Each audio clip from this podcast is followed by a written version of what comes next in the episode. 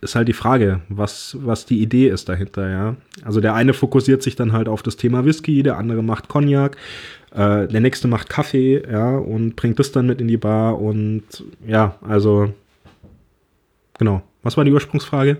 Es ist aber, glaube ich, mit allem, was mit Social Media zusammenhängt, dass die Leute immer denken, ja, das macht man so nebenher und das ist ja eigentlich keine richtige Arbeit. Das ist für mich kein, kein Genuss in dem Sinne. Ja, für mich gehört zu dem Thema Genuss mehr wie das, was im Glas ist. Da gehört Emotion dazu, Empfindung, Entertainment, äh, Spaß. Das beeinflusst ja deinen dein Geschmack alles und das hat mir da einfach komplett gefehlt. Und da habe ich gesagt, so, nee, ich mache das anders.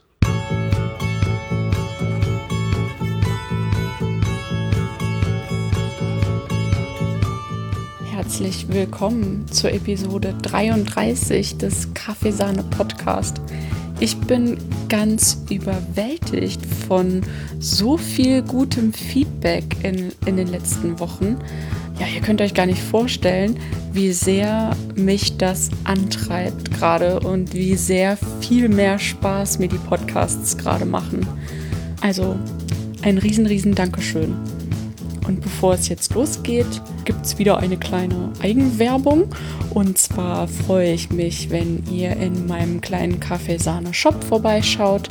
Da gibt es eine kleine, feine, wechselnde Auswahl an Kaffees von tollen Röstereien. Und wenn ihr mir ein kleines Trinkgeld zuwerfen wollt, dann schaut doch mal in die Podcast-Beschreibung. Da findet ihr den Link zu meinem Steady-Profil. Und auch da sind in letzter Zeit ein paar Leute zusammengekommen und das ist riesig. Wirklich richtig cool. Danke euch für die Unterstützung. Mega. Und damit kommen wir jetzt zu meinem Gast. Und das ist diesmal Timon Kaufmann. Wir haben uns über Skype unterhalten und haben ein bisschen darüber gequatscht, wie er von Cocktails ins Hotel, an die Bar, zum Kaffee und zum Brewing Bartender geworden ist. Er gibt uns ein paar Insights darüber, wie so ein YouTube Live aussieht. Da findet ihr ihn nämlich seit kurzer Zeit mit einem ziemlich coolen Kaffee- und Bar-Content. Schaut euch das auf jeden Fall an. Timon hat nämlich ordentlich Entertainment-Faktor. Und jetzt wünsche ich euch ganz viel Spaß bei der neuen Folge.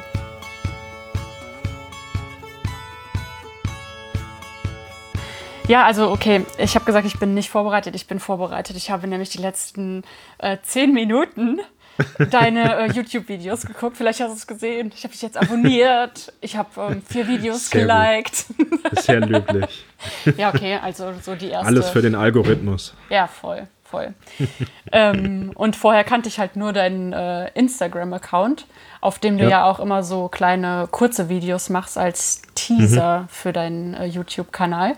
Und ich finde den ja. äh, Unterschied von diesen Teaser-Videos zu dem YouTube ist so zehn Gänge runtergeschaltet, weil du diese äh, diese Instagram-Videos, das ist ja echt so bam, bam, bam, bam, bam, so viele Informationen wie möglich in dieses ganz kurze Video ja, und auch auf ja. Englisch.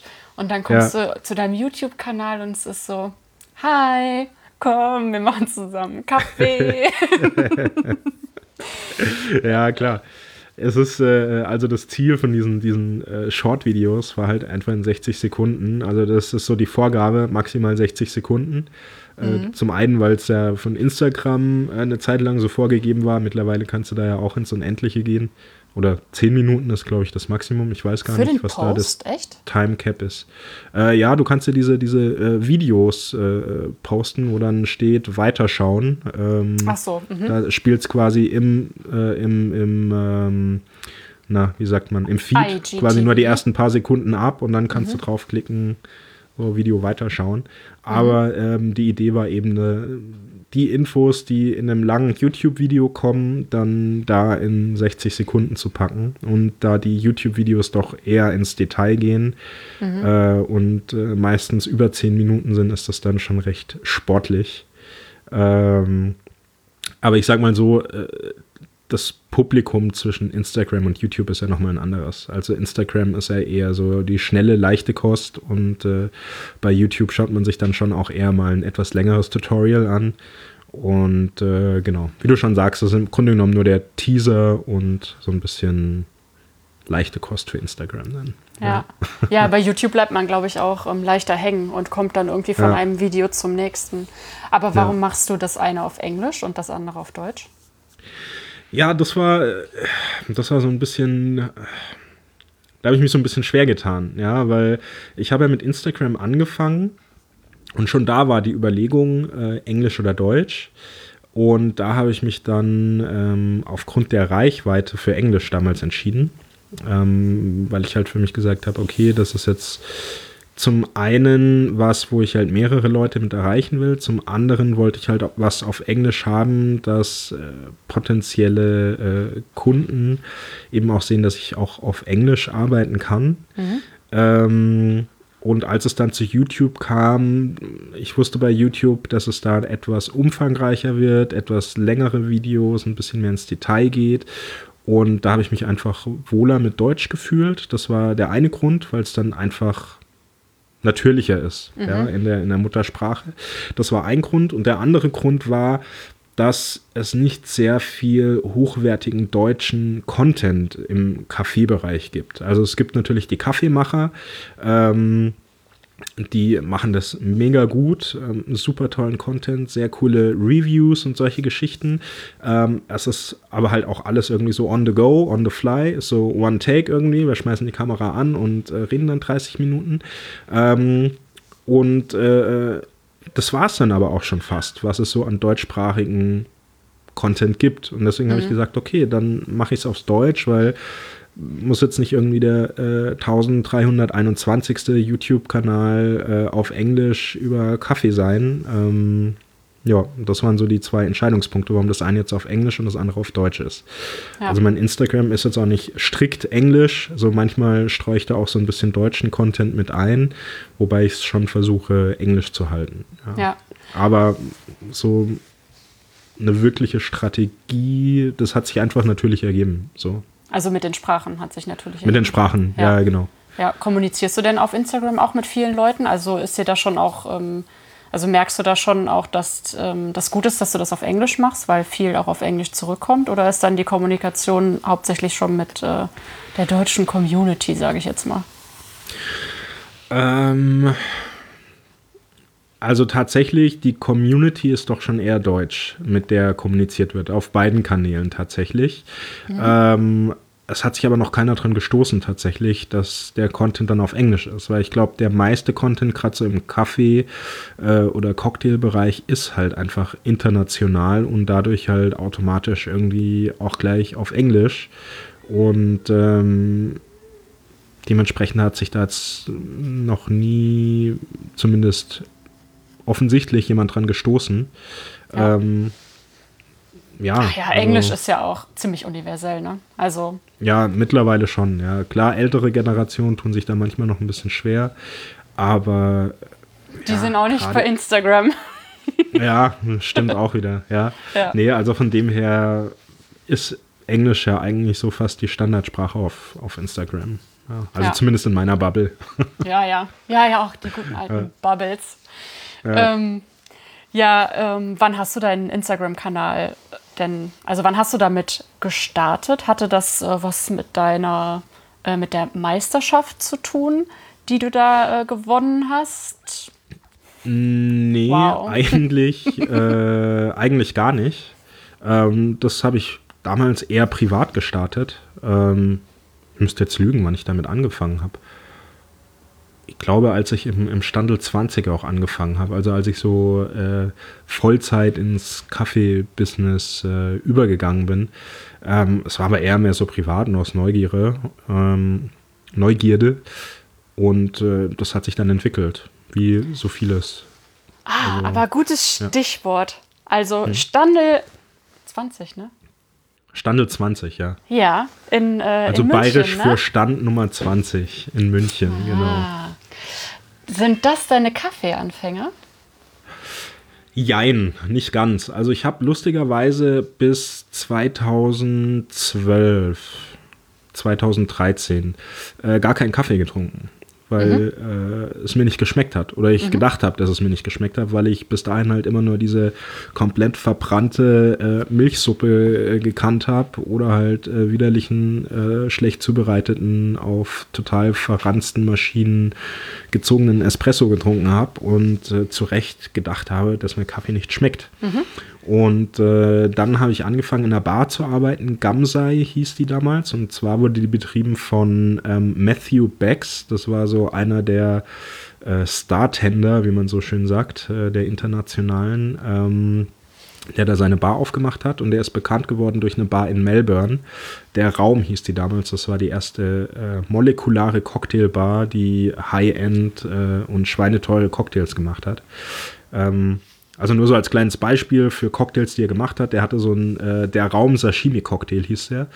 Und da hat er Wassermelone genommen, die so in Sashimi große Stücke geschnitten, die Wassermelone dehydriert, dann mit dem Cocktail rehydriert und dann hast du das quasi auf so einer Schieferplatte, hast du deine fünf Streifen Wassermelonen Sashimi gekriegt, wo quasi der Cocktail aufgesogen war drin und dazu so eine äh, äh, Basilikum irgendwas Paste, die halt aussah wie Wasabi und dann hast du den Cocktail quasi in diese Wasabi-Paste getunken halt gegessen. Mehr oder weniger. Oh, also solche Sachen. Auf so einem Level äh, hat, ja. er, hat er damals seine, seine Cocktails gemacht und damit ist er halt äh, recht bekannt geworden.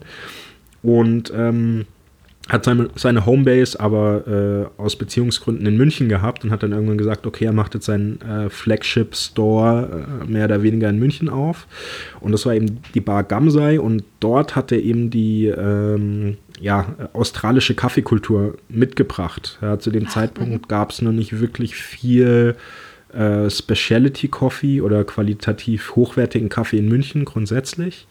Und ähm, er hat damals den, den Kaffee von Johannes Bayer gekriegt, also äh, JB-Kaffee, ähm, mhm. der auch ein recht bekannter Spezialitätenröster ist, äh, berühmt berüchtigt.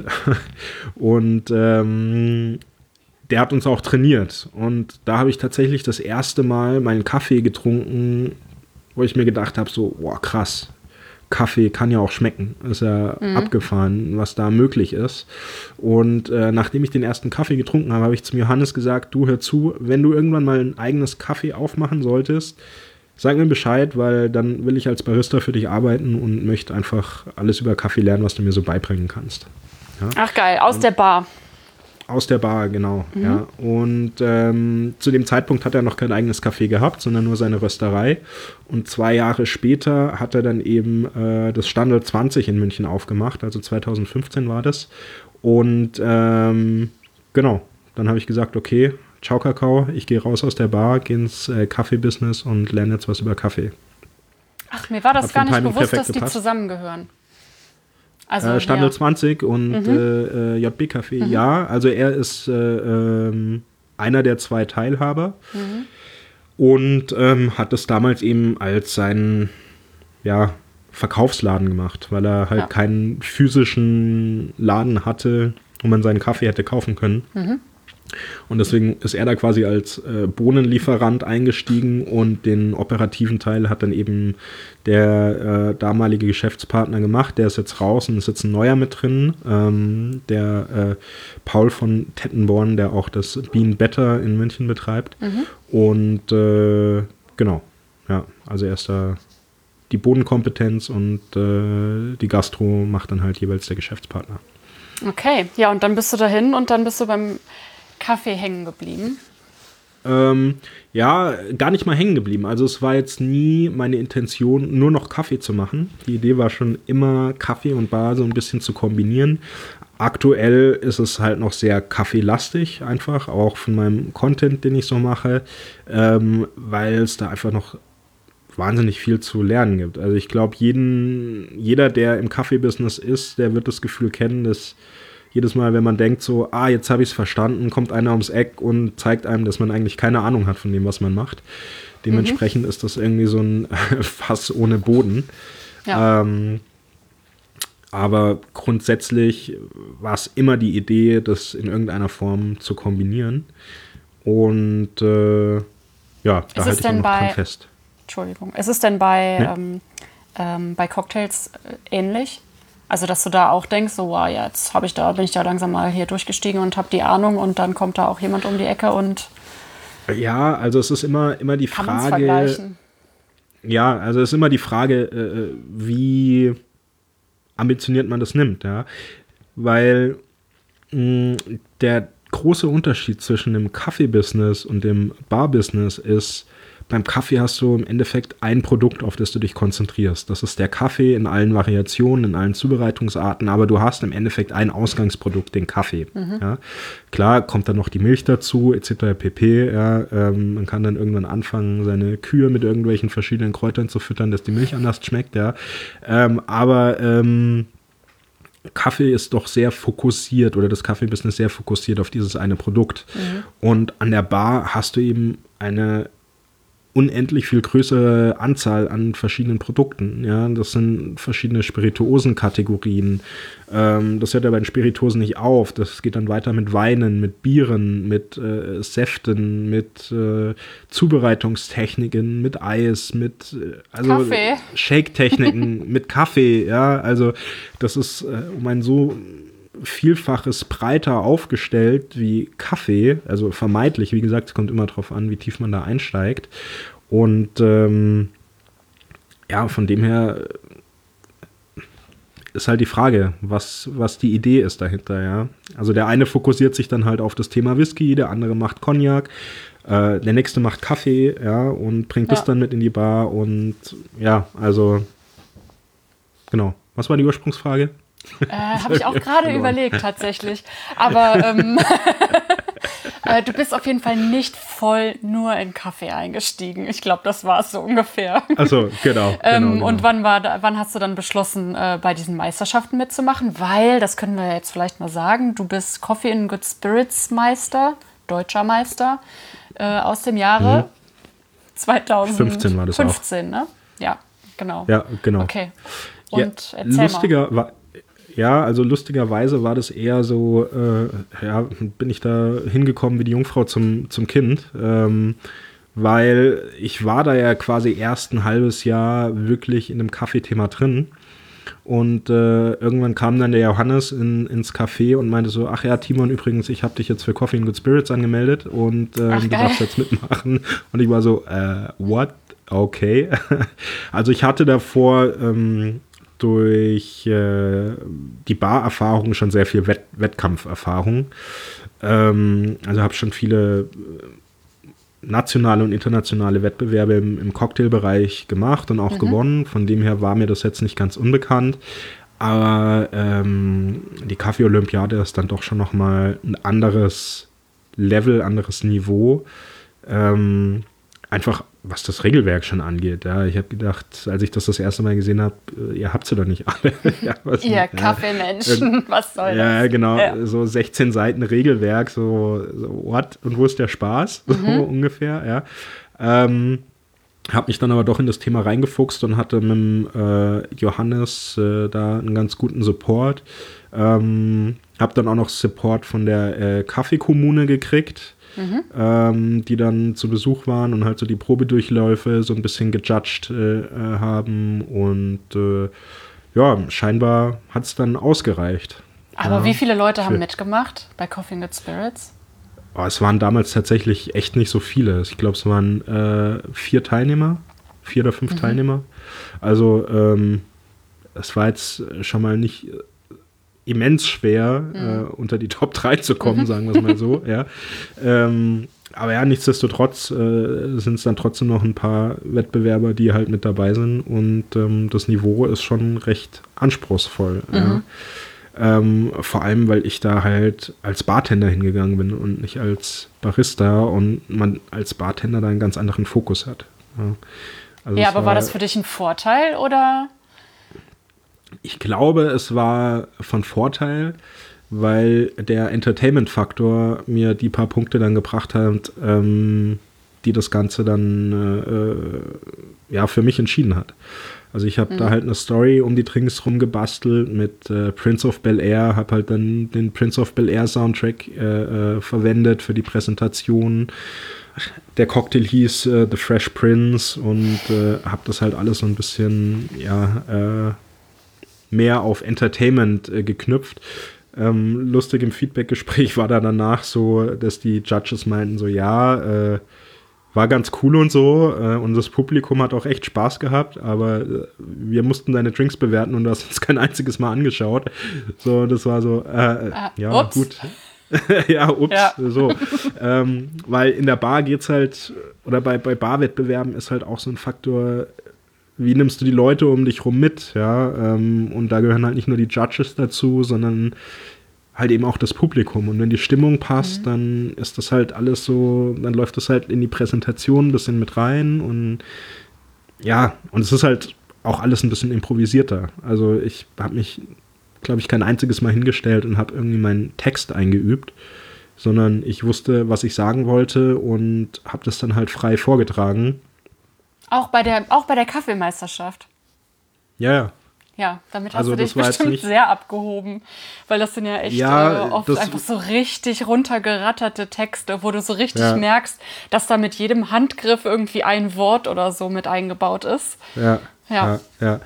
Und, aber das war schon was, was mich damals, als ich den ersten Wettbewerb gesehen habe, wo ich mir gesagt habe, so, oh nee, Leute, das kann es noch nicht sein irgendwie. Das ist so wie so Roboter, ja, äh, die da ihren Text runter, runterrattern und ich fand das so hart unsympathisch. Also ich ziehe meinen Hut für jedem, der da mitmacht, weil ich weiß, wie unendlich viel Arbeit da drin steckt. Vor allem mhm. so einen Text dann halt auch so zu timen, dass das halt alles passt. Aber das ist für mich kein, kein Genuss in dem Sinne. Ja, ja. für mich gehört zu dem Thema Genuss mehr wie das, was im Glas ist. Da gehört Emotionen dazu, Empfindungen, Entertainment, äh, Spaß, das beeinflusst ja deinen dein Geschmack alles und das hat mir da einfach komplett gefehlt. Und da habe ich gesagt, so, nee, ich mache das anders. Und ja, und auch, dass, auch gereicht, ähm, dass du entspannt bist, ne? Also, dass du nicht nur entertainst, sondern eigentlich dich ja selbst auch so ein bisschen ja. mit unterhältst und mitziehst, was ja dann auch irgendwie ja, äh, gerne mal so ist. Ähm, macht ja dann ja, auch klar. irgendwie viel aus. Außer du guckst halt die Judges nicht an, ne? Ist halt schwierig. Alle gut drauf, nur die Judges so. Hallo. Ja, genau, nur die Judges sind so. Nee, also ja. ich habe ja schon mit denen geredet, so war es nicht, aber ich hatte ja. meine, meinen Tresen halt so aufgebaut, dass er halt zum Publikum gezeigt hat, so äh, wie es halt gewohnt war. Ja, die haben das auch alle Ach hart so. gefeiert. Äh, ich habe halt quasi nur den, den äh, finalen Trink dann den Judges hingestellt und äh, denen dann halt so erklärt, was ich da gemacht habe, mehr oder weniger. Ähm, aber so das ein, eigentliche Zubereiten hat äh, halt vor dem Publikum stattgefunden. Ja. ja. kann man sich das ähm, äh, bei YouTube angucken oder so? Weil oft gibt es ja so. Ähm also es war mal online. Ich weiß nicht, ob es immer noch online ist. Ähm, da müsste ich mal, mal gucken. Ähm, es war aber definitiv mal online, ja. Ah, witzig, ja, das würde ich Aber ich weiß nicht, wie lange. Ich meine, ist jetzt auch schon wieder fünf Jahre her. Das also Internet vergisst nicht. Ja, eben. ja, shit. Und wie war es dann auf der, ähm, auf der Weltmeisterschaft? Wo war da die? bin ich tatsächlich nicht hingefahren. Warum? Ähm, die war in, äh, weil ich es mir nicht habe leisten können. Ah, äh, mhm. frankly said, ja. Die war damals in, äh, war es Seoul oder Shanghai? Also irgendwo von uns aus am Arsch der Welt, auf gut Deutsch mhm. gesagt. Und ähm, ich meine, der Johannes äh, äh war Sponsor in Anführungszeichen, aber ich meine, es war auch, ist ja auch ein kleines Unternehmen und im Spezialitätenbereich als äh, ambitionierter Röster, äh, der jetzt gerade an, am Anfang ist noch, äh, was damals mhm. ja der Fall war. Also der war jetzt zwar recht bekannt, aber hat jetzt auch nicht Massen gemacht. Hast du natürlich nicht die Kohle und ähm, dann kam hinzu, dass irgendwie zwei Monate vorher irgendwie immer noch nicht die äh, ähm, Sponsoren-Spirituosen bekannt waren. Und lauter halt so eine Geschichten, wo ich halt gesagt habe: so, hey Leute, ganz ehrlich, ähm, ich muss, also äh, auch hier wieder Hut ab von der SCR, äh, die das äh, größtenteils alle ehrenamtlich machen und da richtig viel Herzblut mit reinstecken. Mhm. Aber es waren halt so Kleinigkeiten, wo ich dann gesagt habe, so, boah, ja, weil du bist im laufenden Geschäft, sollst dann, ich meine, für Coffee and Good Spirits, du brauchst quasi dein Irish Coffee Rezept, du brauchst zwei Signature Cocktails, einen für die Vorrunde, einen für die äh, äh Hauptrunde.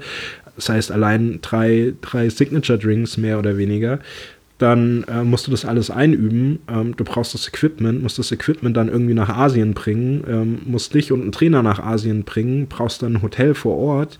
Mhm. Ähm, also grob überschlagen wären das sicherlich äh, 5.000 bis 8.000 Euro gewesen, äh, alles in allem, ja. Und wir ähm, wissen ja, in der halt Kaffeeszene halt verdient man gutes Geld. Ja, genau. Ja, da ja. Äh, trägt man die äh, Geldkoffer am Ende des Monats mit Schubkarren nach Hause. Mhm. Äh, und ähm, da habe ich dann irgendwann auch für mich gesagt, so, nee, irgendwie ist es mir das nicht wert, den Aufwand nicht wert, der Invest nicht wert, weil du weißt ja nicht mehr, was da nachher bei rauskommt hinten. Ja, ähm, ja. vielleicht kommst du nicht mehr ins Finale und dann, und dann stehst du da, hast alles großen, Ja, genau. Ja. Also ich fand es wahnsinnig schade, weil das Jahr drauf war es, glaube ich, irgendwo in, in äh, England oder so. Ja. Ähm, da wäre das natürlich wesentlich praktikabler gewesen. Oder äh, in Berlin, wie, wann war es letztes Jahr? Letztes Jahr war es in Berlin, ne? Letztes Jahr war es in Berlin. Oder vorletztes Jahr. Ja, letztes nee, 2019. Jahr. Ja, genau. Ja. Ähm, mhm. Da wäre das natürlich alles wesentlich praktikabler gewesen, aber so war es für mich einfach, dass ich gesagt habe, nee, das ohne Sponsor und alles war es ja. auch finanziell ja, super schwierig. Ja. ja. ja. Und würdest du im Nachhinein Deswegen. sagen, ähm, dass, äh, dass sie das ein bisschen gefehlt hat oder dass es ähm, eigentlich für dich sich schon auch gelohnt hat, diese Meisterschaft mitzumachen, die zu gewinnen und dass du da ähm, ziemlich viel jetzt auch rausschöpfst, was jetzt so deine Vorhaben und sowas angeht? Ja, also ich sehe Wobei das es klingt ja nicht so, als wäre das irgendwie so deine Ambition gewesen. Ne? Das war ja eher so ein Zufall, dass du da reingerutscht bist. Äh, ja, ich meine, ich habe immer gerne an Wettbewerben teilgenommen, aber jetzt eigentlich nicht der Wettbewerbe wegen, sondern eher wegen dem Drumherum, wegen der Leute, die du da kennenlernst, die Kontakte, die du knüpfen kannst, die Erfahrungen, die du machst, ähm, der Austausch, der stattfindet. Ja, das ist ja alles, äh, äh ich meine, gerade im, im Profibereich ist ja die Luft, Luft relativ dünn, ja, und ähm, international kennen sich die Leute ja, mhm. ähm, wenn man da ein bisschen was gemacht hat. Also, ähm, und von dem her ist sowas schon sehr wertvoll. Ähm, aber ich kenne es halt aus der, aus der Barwelt. Es wird halt äh, oft einfach hart überbewertet, ähm, so einen Wettbewerb zu gewinnen, ja, weil klar steckt wahnsinnig viel Arbeit drin, es steckt wahnsinnig viel Herzblut drin, äh, Invest, ähm, aber am Ende des Tages, wenn du nachher an deiner Kaffeemaschine im Laden stehst interessiert das kein Schwein, auf gut, auf gut Deutsch gesagt, ja. Und mhm. da musst du, da musst du performen, ja. Und da kannst du nicht irgendwie eine Viertelstunde brauchen, um irgendwie zwei Cappuccini, zwei Espressi und einen schicken Trink zu machen, sondern mhm. da musst du halt äh, schießen und da trennt sich meiner Meinung nach die Spreu vom Weizen und von dem her, die Titel sind schön, äh, man wird auch immer mal wieder drauf angesprochen, so, ey, du warst doch deutscher Meister, ist ein schöner Aufhänger, aber er sagt am Ende des Tages nichts über die Qualifikationen aus. Ja, mhm. also, ja, also gerade weil du ja auch gesagt hast, dass, ähm, dass das so aufgesagte Texte und sowas sind. Na, also es ist ja mhm. einfach mhm. durch und durch eine Performance, die so von ja, ist eine Anfang Choreografie. Bis, ja, ja, genau. Und ich meine, es gibt ja auch, ähm, war das hier nicht äh, André Eiermann oder so, der eigentlich überhaupt gar kein Barista ist, der die Barista-Meisterschaft gewonnen hat. Ja, mhm. also klar, Klar, wenn du da irgendwie genug Geld reinstecken kannst oder wie auch mhm. immer, ähm, dann, dann kannst du das halt auch so gewinnen. Und dann hast du so auch den Titel. Dann heißt das aber nicht, dass du im Laden ein guter Barista bist. Klar. Und auch logisch. so Skills hast, mit den Leuten umzugehen oder so. Ja, ja. Ja, also, wie gesagt, also, spielt ja auch viel Glück mit rein, ja. Ähm, Mal gewinnt man, ja, mal gewinnt man, mal kommt man nicht mehr ins Finale, ähm, weil dem Judge das Outfit nicht gefällt oder was weiß ich was, ja. Oder ja. man irgendwie einen Löffel fallen lässt oder sonst was. Und deswegen, was diese Wettbewerbe aussagen, ist, dass man sehr leidensfähig ist und äh, sehr konzentriert, sehr intensiv an einem Thema arbeiten kann. Ja. Ja, aber auch nicht. Die Außenwirkung ist natürlich da, aber für mich zumindest jetzt realisierbar hat es jetzt, glaube ich, nicht immens viel gebracht. Vor allem, weil es halt nur in Anführungszeichen die deutsche und nicht die internationale Meisterschaft war. Das ist ja quasi so die Grundschule, wenn man eine Ja. nationale Meisterschaft gewinnt und Mhm. äh, international ist dann irgendwann das äh, Studium. Ja, also von Ja. dem her, zumal 2015 wurde Coffee and Good Spirits ja noch sehr stark belächelt. Das war ja so, ah ja, komm, die, bisschen, äh, Die Kaffee spielen auch noch mit. Ja, ja, genau. Lass ja auch mitspielen, ja. Die Ja. eigentlichen Stars äh, waren da die, die äh, Barista-Teilnehmer. Ja. Aber ja, wie gesagt, es war eine tolle Erfahrung, hat Spaß gemacht, viele tolle Leute kennengelernt dadurch. Ähm, ja, Ist aber jetzt auch schon fünf Jahre her, ne? ist jetzt auch schon fünf Jahre her, ja. Ja, und was äh, hast du seitdem so gemacht, außer im Standel 20 zu arbeiten? Äh, oh, nichts. Kaffee getrunken. Ja. ähm, ja, ich habe ja, ich habe ja, als ich im Standort 20 angefangen habe, auch äh, meine Marke quasi gegründet, mehr oder weniger, also dieses Brewing Bartender. Ähm, und habe seitdem halt versucht, das weiter aufzubauen. Ja, also äh, Was ist denn deine Marke Mein- Brewing Bartender? Meine Marke Brewing Bartender. Also wie der Name schon sagt, äh, Brewing für den Ka- Kaffee, Bartender für die Bar ist im Endeffekt so ein ja, im Zusammenkommen von beiden Welten. Ähm, und äh, unter diesem Label mache ich von äh, Artikeln schreiben über Schulungen und Trainings, über Vorträge, über Personalentwicklung und so weiter und so fort. Alles, was irgendwie mit dem Thema Abend- und Tagesgastronomie zusammenhängt. Ähm, aktuell studiere ich auch äh, BWL und Wirtschaftspädagogik an der, an der Uni in München, einfach um da quasi äh, ja, mein Wissen weiter auszubauen und da ein bisschen breiter noch aufgestellt zu sein, was den Punkt Beratung angeht. Und ähm, genau. Ach cool, ist so also das ähm, war mir gar nicht klar, dass äh, dein Mhm. Studium auch direkt wirklich mit dem, ähm, mit dem, mit dem Brühen und den Bartenden zu tun hat. Ähm, Ja, aber es also ist so wahrscheinlich gar nicht mal so dumm, ne? Also gerade BWL Ja. und ähm, Mhm. ja. Also die, die langfristige Vision war, also ich bin ja gelernter Hotelfachmann, also ich habe eine Hotelfachausbildung gemacht ähm, und die langfristige Vision war im Endeffekt, dass wenn jetzt jemand kommt, der sagt, ey, ich habe hier ein paar äh, Scheine zu viel auf dem Konto und möchte äh, was eigenes aufmachen, dass ich in der Lage bin, eben von A bis Z alles mehr oder weniger äh, beraten zu können. Ja, also klar von Küche über Bar, über Café, äh, über das Betriebswirtschaftliche, über das Personalwirtschaftliche, deswegen die Wirtschaftspädagogik. Ähm, ist so ein bisschen, ja, flatternder Begriff, da können wenige mit anfangen. Also Wirtschaftspädagogik ist, wenn man so möchte, ein erweitertes BWL-Studium, was sich halt sehr stark mit äh, Personalmanagement noch auseinandersetzt. Ja. Und äh, genau, dass ich da eben in allen Bereichen Ahnung habe und äh, beraten kann und halt auch weiß, ab welchem Punkt ich mir dann nochmal einen Spezialisten mit ins Boot holen muss, der da wirklich in die Tiefe geht. Ja, das ist ja auch gut zu wissen. Aber deine, ähm, äh, deine Hotelausbildung ist ja dann auch, also daher kommt wahrscheinlich dann die Baraffinität auch. Also hast du im, äh, im Hotel auch an der Bar arbeiten müssen, sogar, Mhm. Ja. je nachdem, in was für einem Hotel Ja. du warst. Also tatsächlich kam das Hotel nach der Bar. Ähm, Also vor vielen, vielen, vielen Jahren, als ich noch äh, jung und knackig war, ähm, habe ich mir überlegt, was ich mal machen möchte und ähm, habe mich schon relativ früh für äh, Spirituosen und Cocktails interessiert. Lustigerweise habe ich damals 0,0 Alkohol getrunken, äh, weil es mir, also irgendwie komme ich immer zu den Sachen, wo ich eigentlich Ja, denke, ja. sie mich überhaupt So nicht Kaffee, interessieren, wie man sieht. Alkohol. Ja. Ja, ja, ja, ich fand es einfach cool, die Flaschen irgendwie im Regal stehen zu haben, habe sie aber nie getrunken. Also ich hatte Ach, irgendwie toll. Liköre im Regal, die seit drei Jahren abgelaufen waren oder so, weil ich sie halt nie benutzt habe. Ja. Sah aber gut Ähm, aus. ja, es sah gut aus. ja. ja. Äh, man, konnte, man konnte posen damit.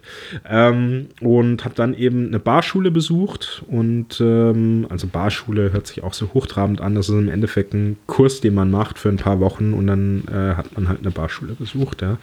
Und habe mhm. danach angefangen an der Bar zu arbeiten. Habe dann so nach knapp zwei Jahren gemerkt, so hm, irgendwie war es das noch nicht. Ähm, ich möchte jetzt wirklich wissen, wie die hohe Kunst des Gastgebens funktioniert habe mir dann eben Hotel in München rausgesucht, wo ich der Meinung war, dass das eines der besten ist ähm, und bin dann da eben zur Ausbildung hingegangen und war aber da auch schon sicher, dass ich an der Bar bleiben möchte und weiterhin an der Bar arbeiten möchte. Habe mich dann auch während der Hotelfachausbildung auf die Bar hauptsächlich konzentriert und war auch sehr viel an der Bar und bin auch danach dann direkt wieder an die Bar gegangen. Und zwar bin ich dann nach New York gegangen, habe äh, im Pego Club gearbeitet damals. War eine der renommiertesten Bars, die jetzt durch Corona leider äh, auch die Türen geschlossen hat. Ach, ähm, mhm. Und äh, war dann ein halbes Jahr in New York und bin dann eben zurückgekommen und habe dann im Gamsei angefangen. Und mhm. Äh, also Gamsei war die Bar, wo ich da den ja, ersten Ja, und da kam dann Kaffee auch schon der Kaffee. Da kam dann auch schon der Kaffee ins mhm. Spiel, genau und äh, bin dann eben irgendwann zum Kaffee über und äh, da ist dann auch so diese Idee gewachsen, diese zwei Welten so ein bisschen miteinander zu verbinden und das halt so als Markenzeichen mehr oder weniger auszubauen oder als Kernkompetenz. Ja, ja, ja, ja voll. Also weil ähm, du bist ja dann echt so alle äh, Stufen durchlaufen, die das irgendwie äh, auch in eine Struktur bringen. Also nicht so, ach, ja. hier ein bisschen reingerutscht, da ein bisschen reingerutscht, sondern äh, sobald ja. du irgendwo ein bisschen reingerutscht bist, hast du ja auch ähm, irgendwie ähm, Bildung mit drauf gesetzt. Also ja, genau. Was, genau. Ähm, also war schon immer ein roter Faden mit dabei. Ich bin jetzt niemand, der sich in ein Thema festbeißt und das bis zum Erbrechen quasi durchexerziert. Ähm, also deswegen würde ich auch behaupten, es gibt Leute, die wissen mehr über Kaffee wie ich, es gibt Leute, die wissen mehr über Bar wie ich, aber es gibt wenig Leute, die in beiden Bereichen ähm, so solide aufgestellt sind. Ähm, und das hat mir schon immer Spaß gemacht, einfach ein breites Wissen zu haben und äh, ja, da einfach sehr vielseitig und äh, flexibel reagieren und arbeiten zu können. Ja, ja, sehr cool. Und ähm, ja, wie äh, kam das dann jetzt mit dem, hoch, mit dem äh, YouTube? Also wann hast du irgendwie gedacht, ah, da habe ich eigentlich auch Bock drauf? Weil das ja eigentlich äh, erstmal super viel Arbeit für nichts ist, oder? Ja. Oder ist das dein äh, Werbetool? Also ja und nein. Also eher ja. ähm, Wenigstens also, ehrlich. Es, es, ja, macht mir keinen also, Spaß, aber irgendwie muss ich die Leute nee, ja kriegen. Na, Schmarrn. Also, na, ja, ja. klar macht es mir Spaß, weil sonst, ich glaube, wenn, wenn einem sowas keinen Spaß macht, dann ähm, kann man es auch gleich bleiben das lassen. Sieht man auch. Weil das sieht man nicht. Na gut, Doch, dann alles. nein, nein, also man sieht es auch, wenn es einem keinen Spaß macht, dann kann man es bleiben lassen, weil also, ja. dann fällt es eh auf. Nee, vor, ja. Mhm. ja, nee, ja, vor allem bei dieser YouTube-Geschichte, weil ähm, pro Video, was man da produziert, muss man halt ein bis zwei Arbeitstage investieren äh, mit Vorrecherche, äh, Material, Bildmaterialerstellung, Schnitt, nach, Nachbearbeitung etc. pp.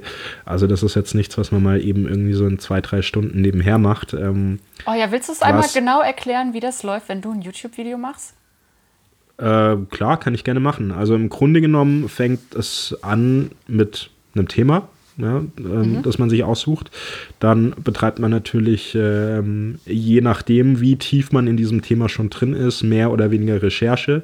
Das kann von einer halben Stunde ähm, bis hin zu einer Woche gehen. Also je nachdem, was es halt für ein Thema ist. Mhm. Und gerade beim Thema Kaffee kann man sich ja sehr schnell in die Nesseln setzen und irgendwas sagen, was äh, zwei Tage vorher von einem äh, James Hoffman, wie sie nicht alle heißen, äh, widerlegt wurde. Und dann darf man nochmal von vorne anfangen. ja. mhm. Dann ähm, kommen alle, was? ja. ja, genau. Und äh, äh, da wird ja auch recht schnell äh, gebasht bei dem Ganzen. Ja. Also ähm, es bedarf einfach eine gewisse Vorbereitung.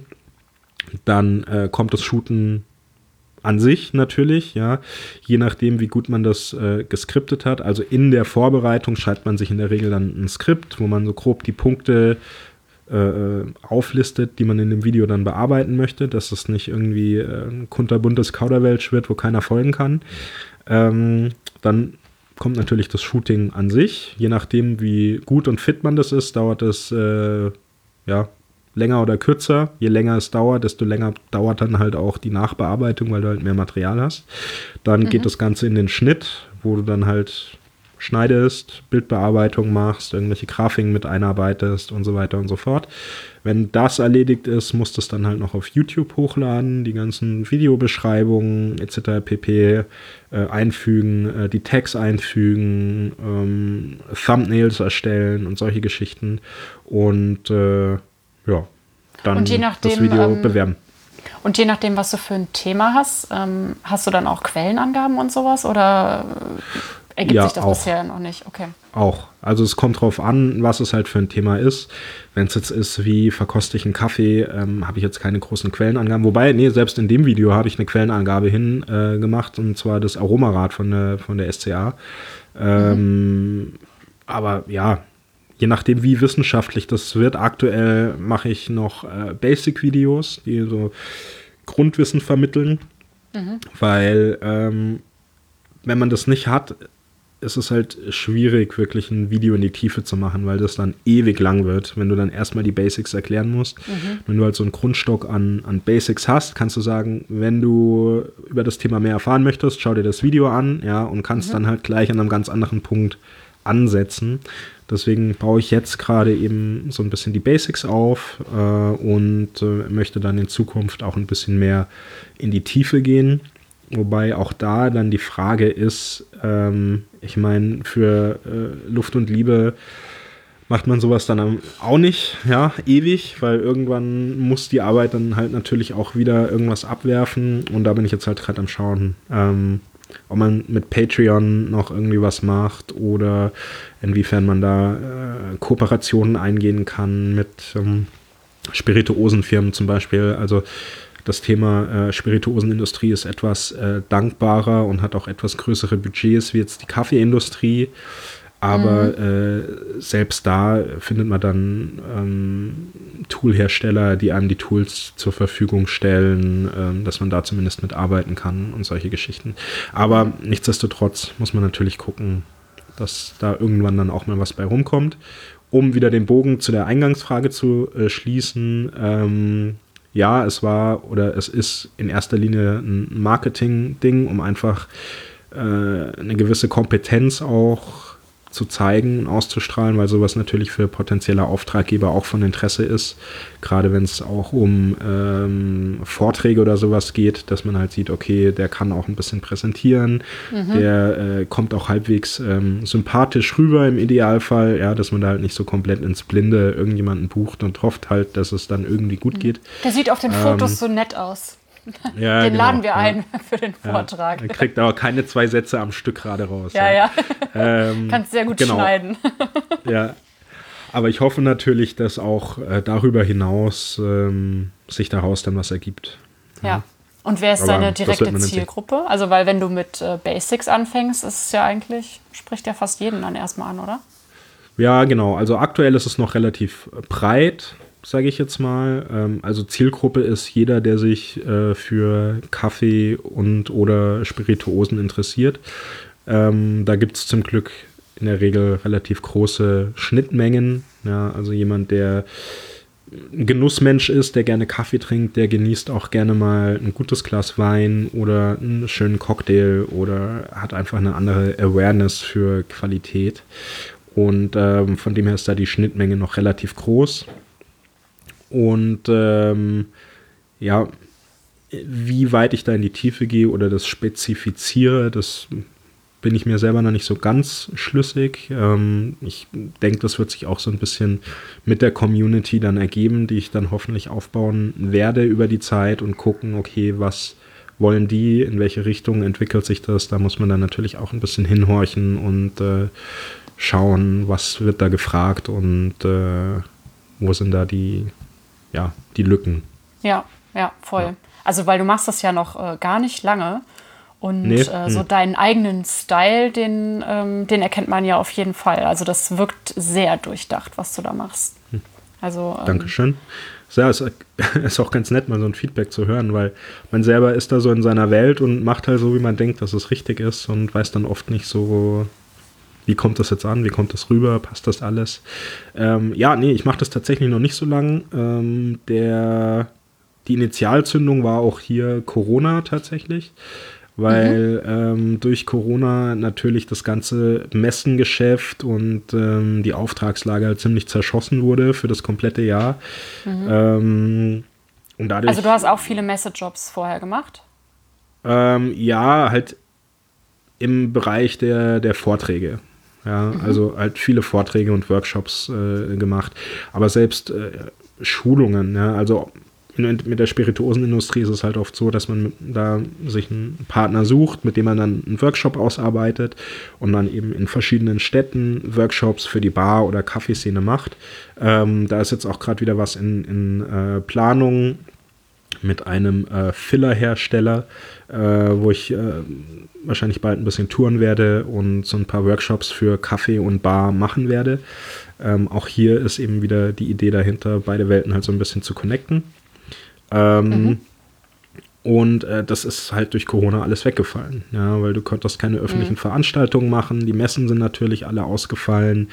Ähm, die Wettbewerbe, wo ich dann als, als äh, Judge mit drin war und dort Workshops gemacht habe, sind weggefallen. Also im Endeffekt ist mein Kernbusiness auf mehr oder weniger quasi null runtergegangen. Ja, und äh, dementsprechend hatte ich dann halt Zeit und äh, auch die Notwendigkeit, mich einfach digital ein bisschen besser aufzustellen, um auch ein Stück weit äh, präsent zu bleiben.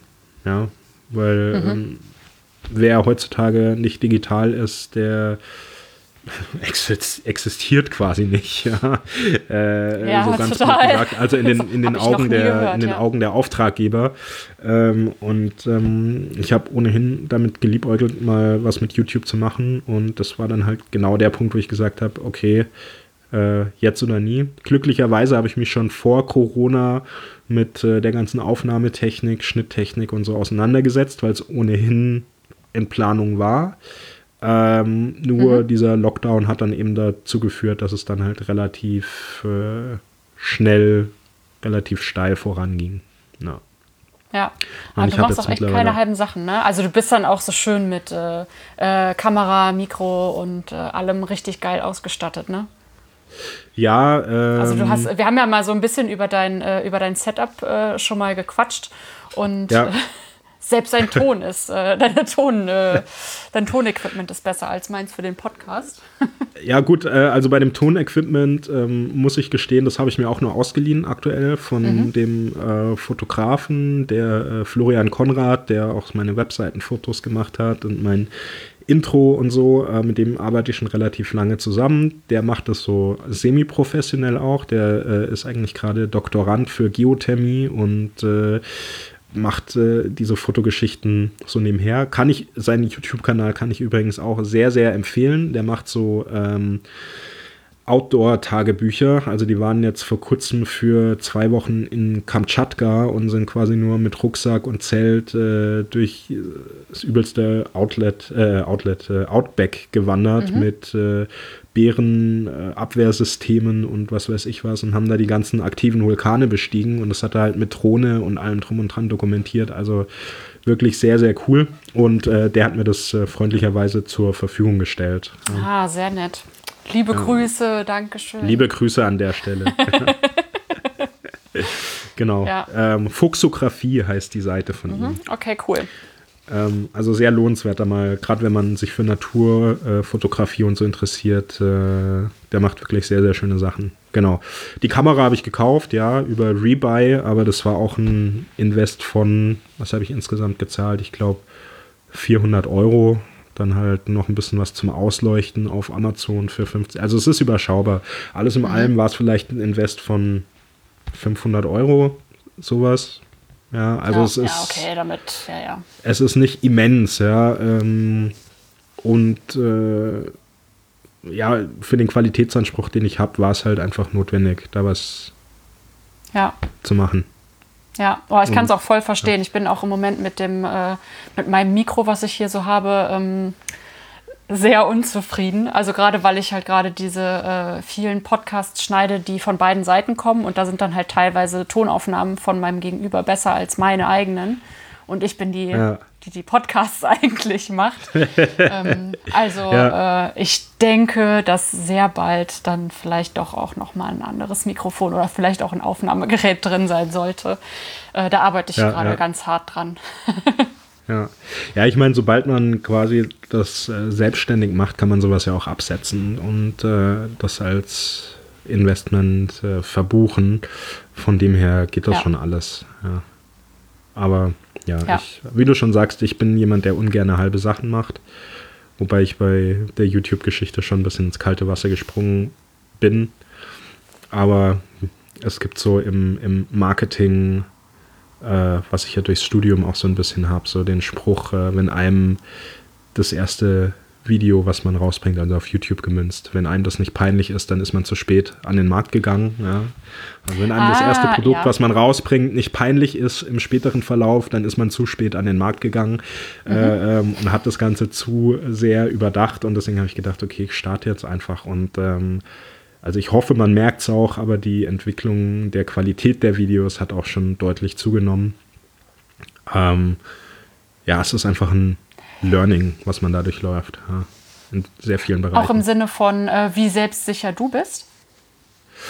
Ähm, das gar nicht mal so. Also ich habe irgendwie noch nie Probleme gehabt, äh, vor Publikum zu stehen. Mit Kamera ist es nochmal was anderes, weil du kein Publikum hast. Da kommst du dir manchmal ein bisschen dämlich vor. Und mhm. ähm, es ist tatsächlich auch so, dass du vor der Kamera immer so ein bisschen latent übertreiben musst, damit es gut rüberkommt. Normal ja, also wenn man so, damit es normal rüberkommt tatsächlich, ja. Also da ist immer so ein ja. bisschen Übertreibung und das muss man halt, das muss man tatsächlich so ein bisschen lernen. Manche sind da Naturtalente, äh, andere müssen sich da halt ein bisschen ranarbeiten. Also das war schon so was, wo ich mich ein bisschen hinarbeiten musste, tatsächlich. Aber jetzt nichts, was irgendwie unmöglich war, in dem Sinne. Ja. ja. ja. Und ich glaube, was echt gut ist, ist, dass du ähm, ähm, ja, ein relativ gleiches oder ähnliches Setup immer hast. Also, dass ja. schon ganz klar ist, ich mache das in dieser Ecke, ich räume dafür das und das kurz weg und stelle das dahin und dann kann es losgehen. Hm. Ähm, das hilft ja dann schon total. Also, weil sonst ja, ist es ja oft so die Hürde, okay, wo nehme ich jetzt dieses Video auf? Wie mache ich das ja. jetzt? Wo kommt die Kamera ja. hin? Und ah, das Licht, ah, shit, die Sonne sollte besser scheinen, wenn ich das mache. Ähm, und so ist es ja ähm, relativ easy. Ah, ich habe eine Idee und könnte ich vielleicht gerade schnell umsetzen. Legst du halt einfach. Ja, selbst, selbst wenn das Setup bekannt ist, ist es nicht immer einfach, weil gerade wenn du dann eine sogenannte B-Roll schneidest, ähm, also eine, eine quasi zweite Sequenz filmst, die dann immer reingeschnitten wird in das Video, äh, musst du da auch wieder komplett neu ausleuchten und dann musst du dir halt wirklich eine Liste machen, wo du weißt, welche Takes musst du jetzt in welcher Einstellung machen, weil sonst musst du irgendwie fünfmal hin und her bauen, was dann auch äh, nicht sehr effizient ist. Und äh, das kostet schon mehr Zeit, als man, als man manchmal denkt. Ja? Also das ist immer ganz lustig es ist aber, glaube ich, mit allem, was mit Social Media zusammenhängt, dass die Leute immer denken, ja, das macht man so nebenher und das ist ja eigentlich keine richtige Arbeit. Ja. Aber ja. äh, wer mal, ja, aber wer mal so ein 5-Minuten-Video aufgenommen, geschnitten, bearbeitet hat, der weiß, was das, äh, ja, was das ist. Also auch so, wenn ich also da kann ich sagen, das hat schon viel gebracht, dieser YouTube-Kanal, weil ich schon viele Auftragarbeiten für Kunden hatte, für äh, Social-Media-Content-Erstellung, ähm, also für Instagram oder eben auch für, für YouTube und solche Sachen. Ähm, und äh, da kalkuliere ich tatsächlich für eine Minute Film mit äh, anderthalb bis zwei Stunden Arbeitszeit. Ja. Und das äh, sehen mhm. halt viele einfach nicht, ja, dass das ja. so viel Aufwand ist. Die schlucken dann erstmal, wenn ich sage, ja, fünf Minuten Video äh, sind etwa acht bis zehn Stunden Arbeitszeit, dann was für fünf Minuten? So, ja, weil gerade wenn es irgendwo ist, wie du schon richtig gesagt hast, wo du das Setup nicht kennst, bis du das ausgeleuchtet hast, bis du die richtigen Kameraeinstellungen hast, ähm, bis das dann aufgenommen ist und so weiter und so fort, das kostet einfach viel Zeit und Invest. Und ich empfehle da jedem, der mit dem Gedanken spielt, sowas zu machen, sich zu überlegen, ob er bereit ist, die Zeit aufzuwenden, weil sonst kann man es auch lassen. Ja, ja, also ähm, als ich musste mir ja wegen Corona auch ein bisschen was überlegen. Ne? Also ich mhm. äh, wollte ja eigentlich auch dieses Jahr Workshops und, und Messejobs und sowas machen. Das wäre mhm. im April so richtig losgegangen. Mhm. Und ähm, ich habe dann halt auch angefangen, ähm, äh, ja, so kleine äh, Instagram-Videos und sowas zu machen und die auch ein bisschen zu schneiden und so. Ähm, und irgendwann kam dann halt die Idee auch mit dem Shop und da habe ich dann gedacht, also weil die kamen halt durch diese ganzen Instagram-Videos. Mhm. Äh, wo sie, wodurch sich dann irgendwie nochmal eine neue Zielgruppe für mich eröffnet hat. Und dann dachte ich, alles klar, ich mache diesen Shop und der Shop, der bietet euch alles. Da mache ich Videos für euch, da gibt es Anleitungen, da gibt es Rezepte, dann werden das super coole Produktfotos, dann gibt es noch einen Blog dazu mit Porträts und weiß ich nicht was. Ja, und jetzt ähm, bin ich da gerade so ein bisschen äh, am gucken, was ich davon überhaupt schaffen kann, weil ich mache das ja alleine. Ja. ja. Das ist ja, ja, so, also das sieht ja, alles das so aus. Der nächste oh, Punkt, ja, cool, ja, klar. Voll nett. Ja, Genau, und der Podcast soll halt auch jetzt mal weiterlaufen. Und ja. äh, da bin ich jetzt gerade so die Prioritäten am Setzen. Ja. Das ist einfach scheiße viel Arbeit. Ist geil. Es ist mega viel Arbeit, vor allem wenn man es alles selber macht, ja. Ich meine, allein. Instagram und Facebook ist ja eigentlich schon ein Fulltime-Job, wenn du das ordentlich machst, ja. Also, ähm, ja den Content äh, zu createn, äh, wie man so schön sagt, das dann ja. zu planen, das regelmäßig zu posten mit äh, Inhalten, die Mehrwert bieten und so weiter und so fort. Das ist ja, ja, und dann äh, heißt es nachher, ja, du hängst nur am Handy rum und äh, ja. Das ist Arbeit, das ist Arbeit. Anstatt zu arbeiten. So. Ja. ja. ja, also das ist, ja. aber gut, das ist ein, halt die Herausforderung der modernen Wirtschaft, der modernen. Ja. Ja, ja, dass es von außen betrachtet ja. halt nicht so ist, ne? Aber äh, ja. ich glaube, viele verstehen das schon irgendwie, ne? Und man selbst halt dann vielleicht manchmal nicht so. Also ja. man muss sich das ja selbst denk, irgendwie ich, ein bisschen beibringen, ne? Ja, klar. Ja, ich meine, das, das Schwierige dabei ist halt, dass die Grenzen auch einfach äh, fließend sind und das halt oft verschwimmt und man dann in seiner Freizeit halt doch wieder irgendwie was arbeitet und die Freizeit halt nicht so rein freizeitmäßig gestaltet, sondern halt immer überlegt, so, okay, wie könnte ich das jetzt noch fotografieren, um da den nächsten und so, bla. Mhm, das ja, könnte ich also, da noch auch nutzen und damit einbauen. Ja, genau, mhm. genau. Genau, also. Aber bist du gut da drin? Man muss sich da schon klare. Nee, leider nicht. der Tobi ist da sehr gut. Der Tobi ist da sehr gut drin. Äh, äh Shoutout an der Stelle. Ja, äh, also Tobi von It's, It's Tobi. Tobi. Ja, ja. Äh, dem habe ich neulich mal geschrieben, so, ja, ähm, hast du mal Bock, das und das? Und das war irgendwie um halb acht oder so. Er so, äh, ja, aber ich bin schon im Feierabend, melde mich morgen. So, bumm. so, sehr äh, gut, sehr gut. Das musste der, glaube ich, auch auf die harte Tour lernen. ja, ja, ja, ja. Ja, das muss man tatsächlich. Also es ist, ähm, ja, und für viele ist da das Verständnis dann halt auch nicht da. So, am besten musst du innerhalb von zehn Minuten geantwortet haben. Und da bin ich mittlerweile echt. Ja. Äh, entspannter. Ja, also ich mhm. beantworte eine E-Mail auch manchmal erst nach zwei Tagen, ähm, wenn die Priorität halt nicht so hoch ist. Also für meinen ja. Arbeitsflow, das soll jetzt nicht heißen, dass wenn ich eine E-Mail spät beantworte, mir das scheißegal ist, sondern dass es halt einfach ja. gerade ein paar Sachen gibt, die äh, vorgezogen werden müssen. Ähm, ja, aber das ist, muss man, glaube ich, als Selbstständiger immer irgendwie so ein bisschen lernen, manchmal auf ja. die harte Tour. Ja. Voll. Naja, und man will es ja dann auch, ähm, auch ordentlich machen und ja, seinem halt Gegenüber halt Punkt, ja. ja. auch ähm, äh, eine vernünftige Antwort bieten. Also ja. wie du schon sagst, die E-Mail, die wartet dann manchmal zwei Tage, aber dann kommt halt eine vernünftige Antwort.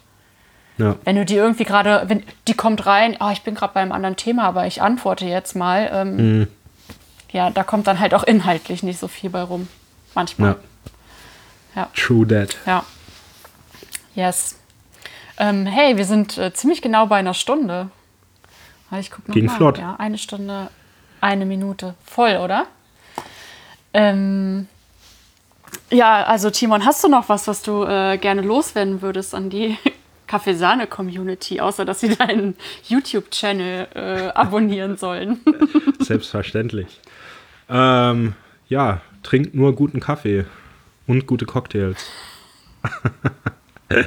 nee, Wo sonst. gute Cocktails? Boah, das ist. Im Moment. Das, das ist echt eine schwierige Frage, weil das ist halt immer. wie ich vorhin gesagt habe, das ist halt auch so eine Emotionsfrage. Ne? Nicht jeder Cocktail ist für jede Situation das Richtige. Ähm, und dementsprechend ist auch nicht jede Bar für jede Situation das Richtige, abgesehen davon, dass es aktuell ja eh ein bisschen schwierig ist, sich in Bars äh, entspannen zu können und äh, zurückzulehnen und alles zu vergessen. Mhm. Ähm, das ist ganz individuell. Also das kann die kleine Eckkneipe sein, äh, wo man einfach sein Bierchen zischt oder der Cocktailpalast, äh, wo man irgendwelche geräucherten, redestillierten, äh, was weiß ich was Cocktails kriegt.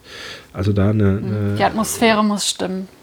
Ja, also da jetzt eine, eine konkrete Empfehlung auszusprechen, wäre, glaube ich, unfair allen anderen Bars, die da genauso viel Herzblut und Emotionen reinstecken. Äh, ja. Also von dem her. Okay, das lass, der das beste, Der beste Cocktail ist immer der nächste. Ah, toll. äh, ja, ich freue mich auf äh, die äh, Cocktail-Session, die hoffentlich bald mal ansteht. Dabei äh, ja, können ebenso. wir vielleicht auch ein kleines Shoutout an, äh, an Alex von Milk and Café Blog rausgeben, weil äh, eigentlich ist das ja das, worüber wir jetzt mal so richtig ins Gespräch gekommen sind. Und ja, worüber genau. ich mir gedacht habe, hey Timon, sympathischer Typ, wir könnten auch mal einen Podcast zusammen machen. Ähm, genau, wir sind nämlich zusammen beim äh, Coffeepreneur-Netzwerk von Alex. Und da wirst du hoffentlich bald, haben wir dafür schon einen Termin? Nee, Termin ist noch nee. keiner fest, festgelegt. Ich habe der Alex okay. jetzt mal geschrieben und äh, schauen wir mal, was sich da ergibt. Ja. Aber die Spirituosen stehen quasi schon fest. Also es wird rum, so wie es aussieht. Okay, cool. Oh, ich bin super gespannt. Also ich trinke auch gerne ja. Alkohol. Ich hätte ja, zwar gerne Korn Beste gehabt, Voraussetzung. aber